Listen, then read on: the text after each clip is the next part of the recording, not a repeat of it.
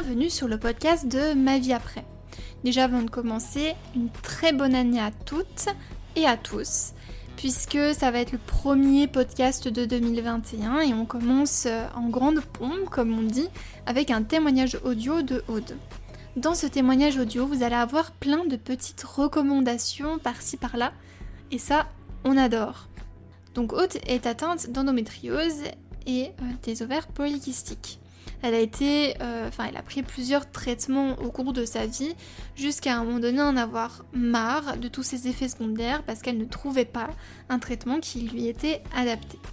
Elle a croisé la route d'une sage-femme avec un pan très naturopathique, très symptothermique, très cycle féminin qui euh, l'a beaucoup accompagnée dans ce changement et on ressent vraiment que ça a été une vraie rencontre en fait, que ça a vraiment changé quelque chose pour elle. Donc on va parler de guérison de l'acné, de rééquilibrer son cycle, de se réapproprier son corps et ses émotions. Ça c'est quelque chose qu'on met trop souvent de côté mais prenez soin de votre santé mentale. Vraiment. Si vous vous sentez pas bien, travaillez dessus, essayez de comprendre pourquoi. Peut-être que c'est aussi lié à votre cycle sans que ce soit quelque chose à bannir, à absolument euh, régler, on va dire, mais en tout cas de, se réapproprier ce qu'on ressent, de se réapproprier aussi euh, tout notre corps, ça peut que nous aider aussi à guérir l'ensemble et à mieux vivre tout ce qu'on vit. Et l'acné, a une part aussi psychologique qu'on oublie trop rapidement et pourtant elle est très importante en fait dans le traitement de ce symptôme. On espère vivement que ce témoignage va te plaire. Si tu veux discuter avec nous, n'hésite pas à nous retrouver sur tous nos réseaux sociaux. On te met aussi en note plein de liens pour justement acheter les livres que euh, Aude nous propose et aussi de consulter les liens qu'elle nous cite. Voilà. On te souhaite une très bonne écoute. Hello, moi c'est Aude, j'ai 20 ans et je voulais vous partager mon témoignage en ce qui concerne euh, l'arrêt de la pilule. Donc euh, je sais pas trop par où commencer, mais le début en fait c'était mes premières règles. Euh, dès mes premières règles j'ai eu des douleurs atroces. Je loupais l'école pendant minimum 15 jours parce que j'avais des saignements hémorragiques je, perdais connaissance euh, avec les douleurs. Donc soit j'allais en cours et en fait euh, c'était les pompiers qui m'amenaient à l'hôpital parce que je faisais des, gros malaises, soit je restais clouée euh, à la maison ou devant la cuvette de mes toilettes tellement les douleurs me torturaient. plus tard on apprendra que bah, c'était de l'endométriose mais on ne le savait pas encore en 2012. Euh, donc du coup, je suis allée voir une première gynécologue qui m'a mis sous un traitement hormonal que j'ai gardé pendant assez longtemps, puisque je l'ai gardé jusqu'en 2015, donc 2012 à 2015. Euh, j'ai pas eu d'effet secondaire avec ce traitement, donc honnêtement, avec le traitement, j'ai pas eu de. Enfin, du moins, au premier jet, j'ai pas eu de problème. Et suite à ça, euh, en 2015, ma gynéco a décrété que bah, c'était plus la peine de le prendre et que ça avait réglé euh, mon problème, entre guillemets. Donc de 2015 à 2018, j'ai pris aucun traitement. Par contre, j'avais un énorme souci, c'était euh, l'acné, qui ne partait pas. Et quand j'ai arrêté ma pilule en 2018, j'ai recommencé à avoir des cycles plus ou moins réguliers. Je dis plus ou moins réguliers parce que j'ai aussi des ovaires polykystiques et que à cause de ça, du coup, j'ai très peu de fois mes règles dans, dans l'année, entre guillemets. Et, euh, et donc, du coup, voilà, en 2018, j'ai les douleurs qui, qui ont repris. Euh, de plus belle, euh, qui était tellement violente comme euh, à mes premières règles que je, là par contre je me faisais hospitaliser pour des douleurs vraiment importantes et parfois ça se soldait par de la morphine, donc du, de l'actif scannant qu'on me mettait en intraveineuse et, et c'est tout ce qu'on pouvait faire pour me calmer. Et en 2018 le diagnostic est tombé donc de l'endométriose et euh, on a voulu me remettre euh, sous traitement hormonal et là ça n'a pas du tout été euh, la même musique. donc j'en ai testé environ 2-3 sur une même année. à chaque fois, je déclenchais des effets secondaires pas possibles. Et du coup, en, ce qui a fait qu'en en avril 2019, j'ai décidé d'arrêter. Et quand arrêté au début, j'avais pas vraiment fait de préparation, comme euh, le premier arrêt euh, de pilule qui s'est fait de 2015 à 2018. Euh, mais j'étais un petit peu plus informée sur tout ce qui était mon cycle, la naturopathie, etc. Et, comme je parle allemand et que et que surtout en fait mon, père voyageait beaucoup en Suisse durant cette période.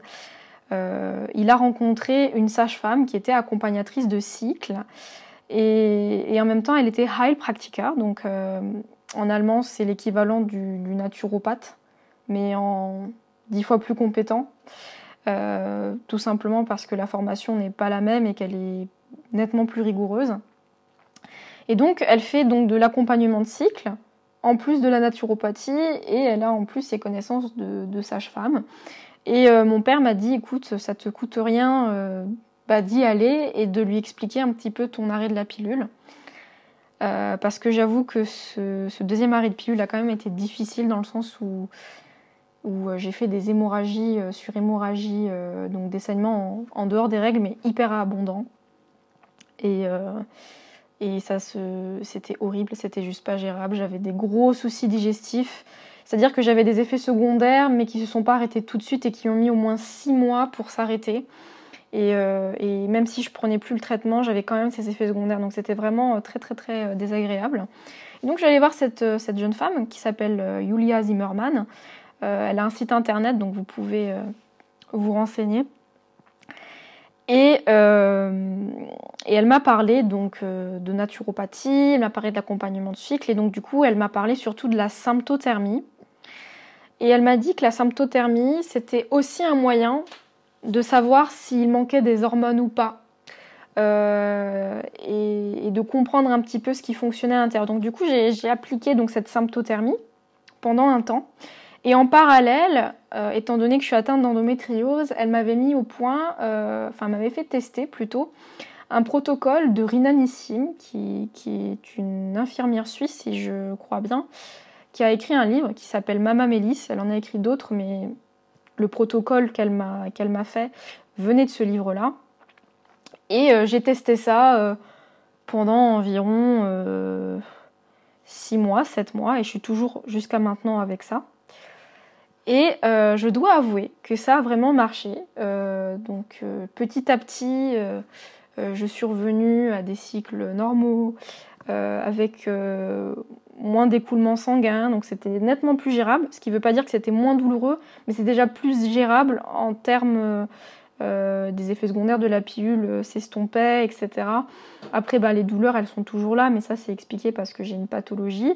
Et euh, la naturopathie, par contre, a bien couplé derrière parce qu'avec l'alimentation anti-inflammatoire que, j'avais en complément, euh, j'ai réussi à vraiment énormément euh, diminuer mes douleurs, du moins pendant les règles. Et, j'en suis restée là, dans le sens que ben, je... ça me suffisait.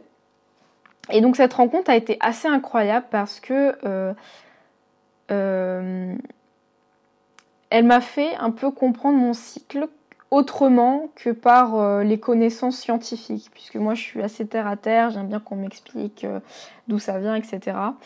et elle, en fait, elle m'a expliqué qu'il y avait aussi une dimension autre que celle du corps humain à proprement parler.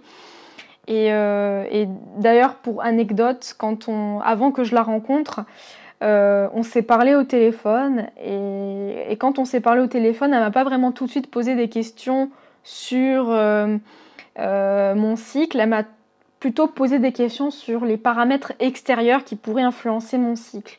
Donc, je me rappelle d'une question en particulier. elle m'avait posé la question de est-ce que tes premières règles ont été bien vécues? Est-ce que c'est un sujet tabou pour toi? Est-ce que tu ressens de la pression par rapport à ça? Est-ce que tu es une fille plutôt stressée? Elle m'avait plutôt posé des questions un peu euh, vastes, mais pas vraiment précisément sur mon cycle. Et c'est seulement à la fin de l'appel qu'elle m'a posé euh, bah, la question. enfin les questions sur mon cycle. Et, elle m'avait posé, je crois, une, dernière question, si je me rappelle bien, parce que ça date bien un moment maintenant. elle m'avait demandé ah oui, est, le, quelle est la première chose que tu as fait quand tu as eu tes règles? Et ça a été vraiment un déclic parce que quand je lui ai répondu à cette question, je lui ai dit, ben, je me suis cachée. J'ai pas voulu montrer que, j'avais vu mes règles. Parce que pour moi, euh, j'étais encore une enfant et, les règles, c'était quelque chose qui, qui était pour les femmes, pour les mamans. À l'époque, je raisonnais un peu comme ça.